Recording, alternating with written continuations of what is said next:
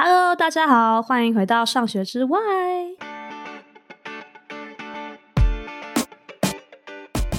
嗯，蛮想问 Alice，当初我其实蛮好奇，说你为什么会来美国，然后跟你什么时候开始发现，哎，美国的教育跟台湾真的很不一样，然后对你来说友善非常非常多。我喜欢美国，因为在台湾就 就是一个失败者，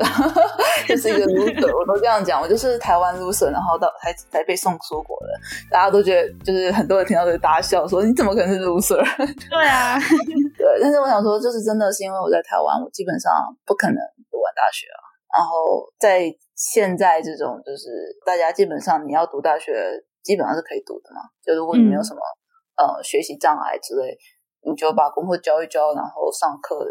不是什么太难事、太困难的事吧？嗯，对。可是就是我真的没有办法，因为那时候我并不知道 ADHD 需要治疗，虽然我很早就确诊这件事情，嗯，嗯，所以我一直没有治疗。然后后来我爸妈就觉得说，嗯。好吧，那这样子的话，他们就其实我自己在台湾的时候，因为我没有大学的，就是学士的学历，我其实很自卑。然后我爸妈也觉得，呃，因为我爸妈他们其实，在他们的那个就是圈子里面，都是属于比较呃怎么讲，学历比较高的嘛，对吧？因为他们都两个都有大学学历，对吧？然后我妈还有硕士学历，这样，所以就是 呃，我觉得当然他们也会觉得说，哎，为什么这样子？所以我我妈就说，这样就是你去美国，然后滚个学历回来嘛。对啊，然后我虽然我们家不是很有钱，但我爸妈就说借钱都会让你读完，然后拿到大学学历这样子。因为我自己还蛮自卑的，然后当然也会有一些对未知的东西会感到害怕。可是当你很自卑，你觉得你有这个机会的时候，你家人是这样子，因为我爸妈也会不能理解为什么，为什么就是好像我们家基因没有什么问题啊，为什么你爸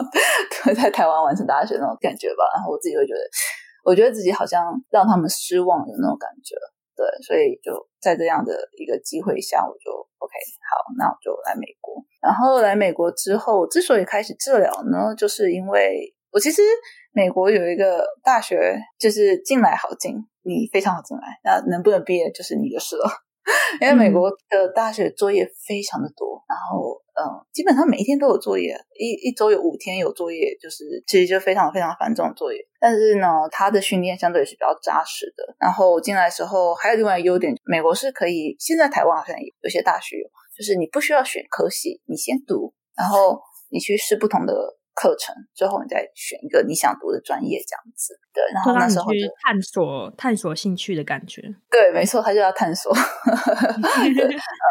然后所以那时候我就觉得，哎，挺好的。然后我就开始尝试不同课程。我试过，想想看，我试过什么？我试过 Family Law，因为那时候我的那个 Advisor 说，这个以后呢，你可以就是进入事务所当那个啊法务助理，然后薪水也不错，这样子。然后我就觉得，嗯，好，试试看，不行，实在太就是你对法律实在是不行。然后再就是，嗯，还有 marketing 的行销，我我对 business 也还好。然后还有是我什么？还是我 art art history。然后那时候上完艺术史，就觉得，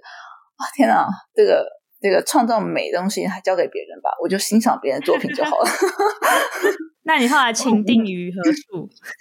对，就是心理学啊，因为后来就是好吧，就是心理学，因为有的发姐说心理学是一个很 popular 的一个一个就是 major 这样，所以我就哦好，那我再来试试看，一试就觉得哇，我真的很喜欢它，对啊，而且那时候很怕我自己没有选到我真的所热爱的东西，我还跑去教授 office hour 说，我怎么知道心理学是我所爱的？要是我选又到时候我又不喜欢怎么办？我很怕自己三分钟热度啊。教授就说 OK，如果这个东西呢，你愿意花十年。十五年甚至二十年后更更久时间，一直在这个领域啊为他努力的话，那你绝对对他是很有热忱跟所热爱的。我就想一下，嗯，对，我确定我绝对愿意在这个领域花至少十年、二十年，甚至可能到三十年。因为我觉得，呃，我不会去讲到感觉，就是当你遇到 真爱吧，真爱，你会感受到他，你会真的觉得，哦，哇，他就是非常非常的 attractive，对你来说就是这么一回事，嗯、非常的。令人着迷，而且非常有吸引力。我当时就选了心理学，然后也是因为在 Psychology One O One 的课程里面，那时候，因为 Psychology One O One 就是一个非常基础、很全面这样，对，很全面的，它是有类似介绍 Psychology 给你认识，然后会讲一些呃比较常见的一个就是 disorder 吧，mental illness 相关的，然后 ADHD 就其中一个，就走一点点就带过去，但是就在那个课里面，我才知道，原来 ADHD 要治疗。所以我就那 对，就是那时候才，我我从来不知道他需要治疗，这样应该说我知道他有方式治疗，就是药物治疗，然后对，但是我从来不知道，如果像我这样非常就是怎么讲，严重影响到我的生活、课业，甚至人际关系之类的，是绝对基本上应该非常应该去治疗的。我并没有就是知道这一点，在我上 Psychology 101之前。然后因为这个课程，我知道这件事，我就就在学校花一个学期，然后重新诊断，然后开始接受正规治疗。哦，所以也在你除了找到你的爱之外，然后你也重新就是有机会认识 ADHD，然后你也开始接受治疗，有点展开一个新人生的感觉。我觉得美国喜欢用 turn up 吧，然后翻转你的人生这样子，翻唱、嗯、真的对。那还蛮想问 Elise 说，就是比较因为我是教育节目。所以就会对教育部分很有兴趣，嗯、就蛮想要问你说，比如说我们以前在台湾遇到的几个点，比如说老师很不了解，很不了解 ADHD，或是都用那种很大家都一样啊，或是说用这种考试很耗费那些记忆体 memory load 这些的方式来评鉴。像台湾这样的教育，跟你在美国入大学时候的教育，你觉得有哪些很强的对比，然后让你的学习产生很多不一样的结果吗？我觉得有非常大，我就举几个点。首先就是美国的大学教育里面，考试成绩占的比例不高，就是即使你考试考不好，嗯、我考试有，我记得大一、大二的时候考试其实真的考一般般，有时候就考七八十吧，对啊。嗯。然后后来呃，就是比较追上的时候考八九十，但那你就那样。对，嗯。可是大部分的成绩其实来自于你的就是作业跟小组报告哦、嗯，然后是。嗯，project 之类的吗？对，就是尤其是作业，心理学作业很多是那种 reflection 之类的 essay 之类的作业，就是哦，嗯，他会希望你可以反思你在课堂上学到这个概念，呃，跟你生活中有什么连接，然后你可以怎么去运用这个概念，嗯、然后以及是不是真正的理解这个概念的意思。嗯，我觉得台湾的教育比较偏向就是贝多芬吧。纯记忆，对，就是有备有分。那美国更重视是你的逻辑思维呢，你可不可以真的去理解这个概念、运、嗯、用的概念，以及用你的话去表达这个概念的意思？对，嗯嗯嗯。哦、嗯，然后在第二个就是，我觉得在美国教育里面，它更重视的是实质平等。也就是说，像我这样就是有专注力障碍的，哦、我们是可以申请很多 accommodation 的东西，像是。呃，考试可以延长时间。有些人会像我之前就有个台湾朋友说，这样不就不公平了吗？就是你们这就是那是作弊啊之类。其实我是觉得非常不认同那个朋友说的话。我觉得，如果你今天是在正常专注上 double 时间，然后完全这种专注，of course 那不公平嘛。但问题是我这个注意就不集中，我我没有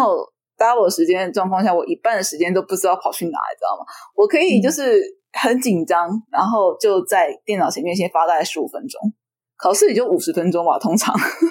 对，那基本上就根本就没有时间。然后即使我延长了，我刚刚说时间忙嘛，所以我延长时间，我觉得有够。可是很多时候就是那个时间感又不在，你知道吗？所以最后还是没有时间写完。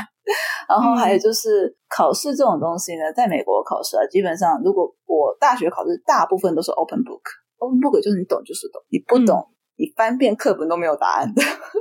因为他是通常是问你一个概念问题，可以请你解述一下，就是啊、呃、这个概念，或者是啊、呃、让你去计算，说给你一个嗯、呃、数据，让你说去做一个可能 T test 的分析啊，或什么之类。这种东西，你其实你翻遍课本就基本上是没有。对，它不是它不是什么 A B C D 让你选，或是什么填充，只要写几个字就背起来就好的那种。对，也有那种，但是不是全部。对，就是一部分的那种题。嗯、对，但一定会有这种实作题。对，所以这是我讲的所谓，我觉得实质平等嘛。就是虽然说我我是 double 时间，但实际上我真正算的时间跟我觉得跟前面差不多的，对吧？就是他就是为了他为了真正的平等，所以才多给你们时间，因为那样才那才是真的公平。对啊，所以我我就说，大家好像以为我拿了两倍时间就考，我就跟我朋友讲，没有你想太多。我跟你讲，我拿了两倍时间，我也考过六十几分。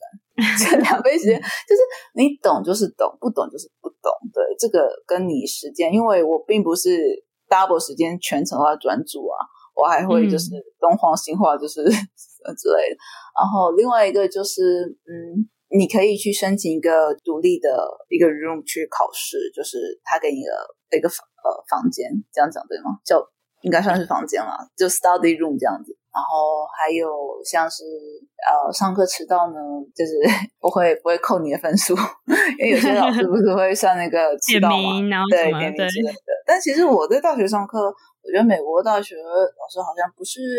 不是很重视所谓的就是点名这意思，他们会点名，但不是每一堂课点，大部分都是抽点这样子，就是对。然后另外一个就是他们觉得大学是一个自动学习的、自动自发学习的过程，也就是说你必须自己自己去做这件事情，而不是呃靠老师盯着你啊之类的。还有就是作业可以申请延迟也不扣分这样子，嗯嗯嗯嗯，我觉得这些都是在我大学。这个过程中给我非常非常大的帮助，在学习上面。呃，我说就是虽然我接受正规治疗，但是那个药并不是什么 magic pill 之类，然后吃了就马上变成所有正常这样。呃，并没有，很多事情还是要透过训练。像我对时间的感知，我还是有透过手表啊，或是我有时候去估算时间去训练我对它的感知。然后还有一些 plan，就是呃这些安排的能力，我也是有去。自己去训练，毕竟在 psychology 你会学到很多很多相关的知识，包括像、嗯、啊我们说 decision making 嘛，决策，嗯，对，所以嗯很多东西是呃慢慢来的，而不是好像吃了药隔天就好像非常 厉害这样，没有那么神奇，嗯对吧？嗯，我觉得 alex 说的就是美国的教育环境跟我自己的经验蛮像的。然后我觉得，如果先不论就是友不友善、平不平等，我觉得其实它就是一个比较。下意就是，比如说，我是把学生的学习当成是一个比较自主的、比较积极，就是自己自己的责任的各这个观点。然后还有就是你说的，就是实质平等啊，然后跟真的要是全面的学习。比如说，就是我觉得就光凭借这一点，就像为什么 Alyx 以前好像会觉得自己很 loser，因为我们都用那种很不只是考试，就是甚至都是。贝多芬的考试模式来评鉴一个人，但是其实我到美国去学习之后，我就觉得，你知道，你知道，因为我觉得我很好笑是，我一开始来美国念书的时候，你说那些 reflection 啊，然后那些作业对我来说，其实我觉得哦有点难呢，因为我觉得我是被台湾教育 train 的，我在台湾可能是一个 winner，你知道吗？但我来美国就发现，那根本就不代表什么，因为我其实没有真的深刻的学习。然后反而是在做一些 project 的过程中，才开始知道说，哦，真正会运用一个东西，真正对一些观念有想法，其实是要经过这样的训练。然后我才开始去重新检视。其实我觉得 Alyx 的例子反而让我觉得很钦佩你，因为你其实是有点是相反的经验，就是你到美国之后，用这样的方式，然后更证明了你自己的价值是什么，而不是在台湾的狭隘的。有点狭隘的教学方法中，好像这时候你是 loser 这样子。嗯，对，我觉得是，就是你提到那一点，我觉得我还蛮认同，就是说那种 reflection 对于一些硕士才来美国的学生来说，会相对比较困难，因为像我自己也在当 TA 嘛，然后我自己也从大学这样子过来，我一开始去写那个 reflection，我也非常困难，我就觉得啊，就这样有什么好写的？我不知道写什么。我也是，我也是，我觉得就是要要想那么多吗？那种感觉，啊、就对啊，啊不然呢？要我写什么？对，可是我们常常就是那时候大学的时候，其实就是字数要求基本上就嗯一页这样子完配，至少一页。那你可以写到两页，但一定要至少一页这样子。所以我常常就非常，我就说写就是想一天我都不知道写什么。那个东西其实是一个训练过程，就是你会训练你大脑。介绍一个新的概念，然后你直接去反思它这个东西是怎么一回事，以及是不是这么一回事。你会用你的话去去思考它一遍，对，然后就想，哎，那我生活中什么东西是不是跟这个可以做一个连接之类的？是一个，我觉得现在对我而言就是非常一个算是自动的过程嘛，自动化过程吧，对，就是啊、嗯哦，所以现在我写的 reflection 之类，我就是比较快可以呃很有想法的。对，所以其实写 fresh 对我来讲没有太大的障碍。现在像我自己做 TA 改成绩的时候，那个学生的那个 reflection 相关的那种作业，我也是要写评语的，就写 comment，然后这样子就是反馈他们的一个作业嘛。然后呃，一开始呢，我觉得你写没有问题，但你要去反馈别人又是另外一个问题了。还有就是，我觉得身份不同会有差别吧，但这些都是我觉得在美国你是有机会可以去体验跟学习到的。因为我觉得台湾的教育比较、嗯、比较少会让学生做类似的一个工作吧，我不确定啊，嗯、但因为我一直觉得说，我觉得思考逻辑思维是非常非常重要的，而不是只是贝多芬这样，就是我还蛮想针对你刚刚的点做一个回应。嗯嗯嗯嗯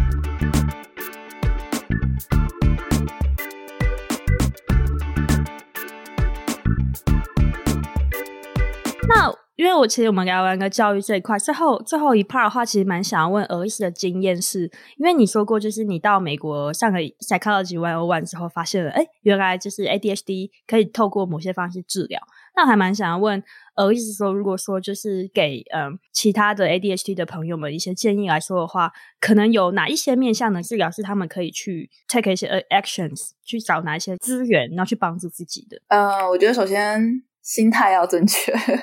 就是我真的觉得心态非常重要，而且在心理学上也确实这么一回事。就是你的 beliefs 信念，或者是你所相信的，会去影响到你的决策，还有影响到你的对很多事情的感受。如果我举个比较简单的例子，你今天如果觉得这个人讨厌你，不管他说什么话，你都觉得他是在针对你。但如果你觉得这个人他对你是没有偏见的，即使他说一些可能呃比较你认为是，或者用一些比较稍微有点。中性或偏一点，带一点负面的词，你可能就觉得哦，他只是讲讲，你不会真的往心里去嘛？对。然后再就是我说，信念很重要是，如果你相信你可以，你会更有动力去做这件事情，因为没有人会想把时间投在一个你觉得不可能的事情上面。比如说，嗯，呃，我觉得比较夸张的意思，你去相信人会飞，那本身这件事就不可能嘛，嗯、所以我们都知道人不会飞。嗯所以我们不会把时间用在我们要学习飞这件事情上。嗯，对。你知道我我你知道我为什么？我我觉得自己比较夸张，就是夸饰这样。但我意思是说，呃，基本上很少会想把时间花在一个你觉得根本就是不可能的事情上，因为那就对对我们也是一个浪费时间。嗯，对。然后第二就是我觉得呃。去接受它，然后不是说你要去否定，然后觉得自己好像真的是一个弱势之类，这是比较正确的心态去看待它吧。然后就是去接受它，接受它是一个事实，但接受它不是说你要去否定自己的能力，或是你要去觉得自己就是一个呃好像生很严重病的人啊，或是一个这种弱势之类的。呃，在某些地地方，我们确实是。比较弱势，有时候像专注力这件事，确实嘛，这是比较弱势啊、在没有兴趣事情上，我要我去专注，确实我也比较困难，这也没什么好辩解的。然后还有在时间规划上，我确实也是比较没那么擅长。对，但这些都是可以训练的。还有就是说，你去去正视它，去接受它之后，但不是说你要去怎么讲，觉得自己好像哦这个不行，那不行，对吧？就是其实跟刚刚我讲那一点是有点关系的。那还有一个，你去接受它之后，也就是说，你去同时去接受、去治疗它。我知道有些人不喜欢有“疾病”这个词，但是我真的觉得“疾病”是一个很中性的词，这样子，嗯，去治疗它，它可以改善你很多方面的说能力吗？就是 像是啊、呃，其实研究已经发现了，真的，呃，药物不只是改善专注力，还有情绪调节，包括对时间的感知，很多方面它都可以改善，也就是它基本上是可以改善你生活的。品质，我说 quality 这样子，嗯、对，所以就是不需要特别去抗拒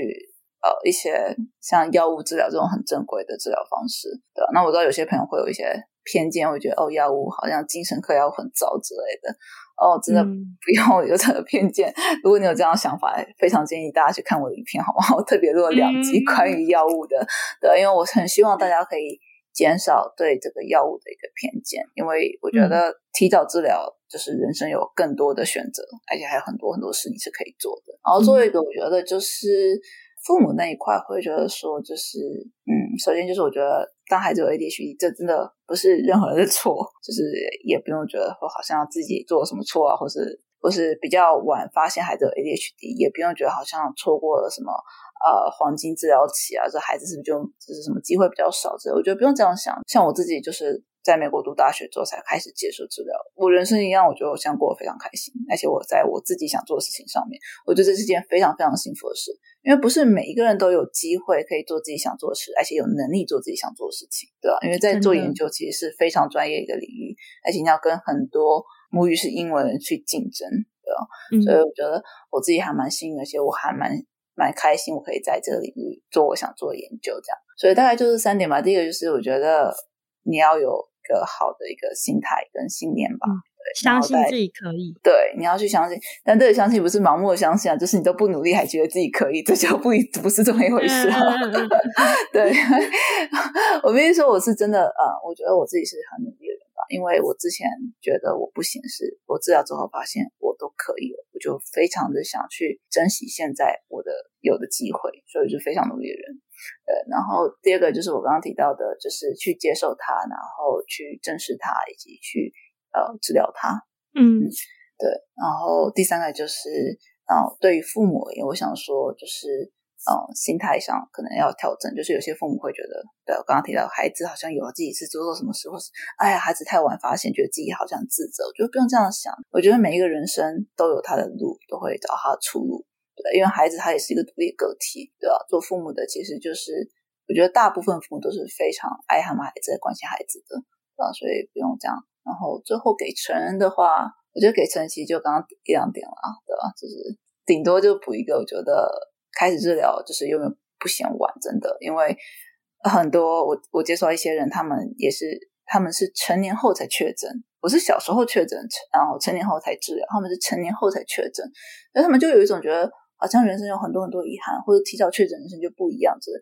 呃，Well，对，没有错。当然，如果我们可以倒回过去，是不同选择，一定会有不一样的人生。但是我们没办法倒回过去，而且不一样的人生一定就会比现在好吗？我们其实很难去说，因为很多时候意外是我们不知道他什么时候会来。就像有些人，他们没有 ADHD，他们可能有其他。我没有说其他真的不好啊，我只是说他们可能会有其他方面的障碍或疾病，他们就真的比较好。过得觉得比我们开心吗？也不一定啊。就是每个人，我觉得人生中都有自己的课程吧。对我而言，就是我自己看来 ADHD，我就觉得它就是我人生中一个要修的课。嗯，哎、欸，好感动哦！我只是很纯粹去，我只是分享我内心话。真的，就是我很希望，因为我知道台湾环境其实对 ADHD 不是那么友善。但是不代表说有 ADHD 在台湾是完全没有机会，没有这回事。嗯，我觉得听俄罗斯的故事，就是让我觉得你给我的启发，就是对你有你有障碍存在，你的人生中有一些造成你伤痛的障碍。可是那不代表，就是像你刚刚说的家长的部分，比如说我错过黄金时机或什么，我是不是很对不起我的小孩？那我知道很多人会想要保护自己的小孩，或是甚至把小孩好像。想起来，然后觉得他很可怜，然后想要一直弥补他。但是，就是我只是从俄瑞斯身上看到，就是你如何成为一个这么独立，然后如此珍惜自己所有所拥有的，无论是过去和现在的，然后让你现在这么幸福的一段人生。所以，我就，我现在真的觉得超感动。我可以补充一点吗？我突然想到有一点，我想要补充，嗯、就是呃，其实我非常非常谢谢我父母，他们就是在教育我过程中培养我的自主跟独立。性，就是很多，嗯、我不能说很多，但我知道有些台湾有些家长因为想保护孩子，所以会太多的保护，然后而不敢放手。而我父母的方式就是放手，你摔了，但这是你人生，因为他们一直觉得有一天他们都会老，都会老去，嗯、他们不可能一辈子去保护我，所以我从小到大，我爸妈对我教育就是就是让我摔吧，然后遇到遇到问题，他们不会马上给我答案。他们会说：“你要去思考，你要怎么解决问题，这样子。当然，这这个过程中肯定是有有痛苦的，对，因为我会觉得为什么爸妈不愿意帮我？但长大后，就像我的 advisor 跟我讲说，你爸妈绝对在教育上做了非常正确的事情，因为他说我是他看过，因为我的教我的 advisor 就指导教授，他也在教授当了二十年了，带过非常非常多学生，然后非常资深，对啊，所以他就说我是他看过。”各方面就是 over 来说都能力都非常好的学生，不管是在解决问题上面，还有 motivation 上面，然后以及沟通上面 communication 上面，还有独立性上面，他说都是他都非常觉得呃很好，所以他觉得我父母在教育上绝对是做了很正确的事情。因为他说很多就是不是说不好啊，很多就是可能从亚洲地区来的父母保护的太好，遇遇到挫折他们就有点崩溃。我觉得我怎么会这样子，就完全就崩溃。可是当我遇到挫折的时候，我会跟我儿子分享，对，我我有点不知道，我尝试了，然后我试了这个方法，但我觉得我没有做，他他就跟我讲，It's OK，对，所以我觉得啊、呃，父母 要适时的放手，因为我其实有看到不少文章，就就是父母在一些社群里面 po 文啊，或者是所以他们都会想给孩子做最好、最全方面的一个保护，你知道吗？那我想说，其实成长过程中跌倒也是一种学习啊，啊、嗯，我们都是从失败中学习，就是心理学上、教育学上面的，对吧？对啊，就是人们从错误中学习。所以，如果你保护得太好，没有让孩子有犯错机会，其实他们相对就比较少学习机会，嗯。我突然想到，很想要去分享这一点，因为 对，就是真的是很有感。因为其实在美国求学一定会遇到很多困难，因为英语是我第二语言，然后加上我有语言学习障碍，对吧？嗯。但是我之所以可以一路过关，除了我自己本身有非常非常强大的一个就是动机跟动力之外，我觉得我父母培养我很好的一个独立性。嗯。那最后最后想问 Alice 一个问题，就是你。现在会觉得那个 ADHD 是一件不好的、一件坏的事情，在你的人生中，我觉得不会说它是一个 gift。OK，然后回到我说的，哦，对，就是嗯，如果你自己说，如果你有 ADHD，你自己说 ADHD 是 gift，OK。但如果你没有 ADHD，千万别对别人 说 ADHD 是 gift。真的，对，就是一个。我如果别人这样跟我讲，真的有人这样跟我讲，我就我就回他说，我还蛮想把这个 gift 给你的。因为生活中有太多太多大家看不见，所以回到你刚刚的问题，呃，我不会说它是一件好事，但是我觉得它让我成为一个可以理解别人的人，以及我很更清楚我自己想要什么人吧。在某方面来说，因为如果没有过去那些事，我可能不会呃对心理学这么好奇。然后，因为我觉得很奇妙是。哎，我们都在同一个族群，为什么大家就是心里想法会那么不一样嘛？就是像我有 ADHD，有时候我想法，我很明显、很明显感觉到我跟别人切入点不一样，就像我理解问题的点是不一样的。人家说，人家很多人说我们是，就是我们的想法是 out of box，你怎么说要跳出那个 框架？对，会有很多，这也是真的，是因为我们的思考是比较发散性的，而不是一个 linear，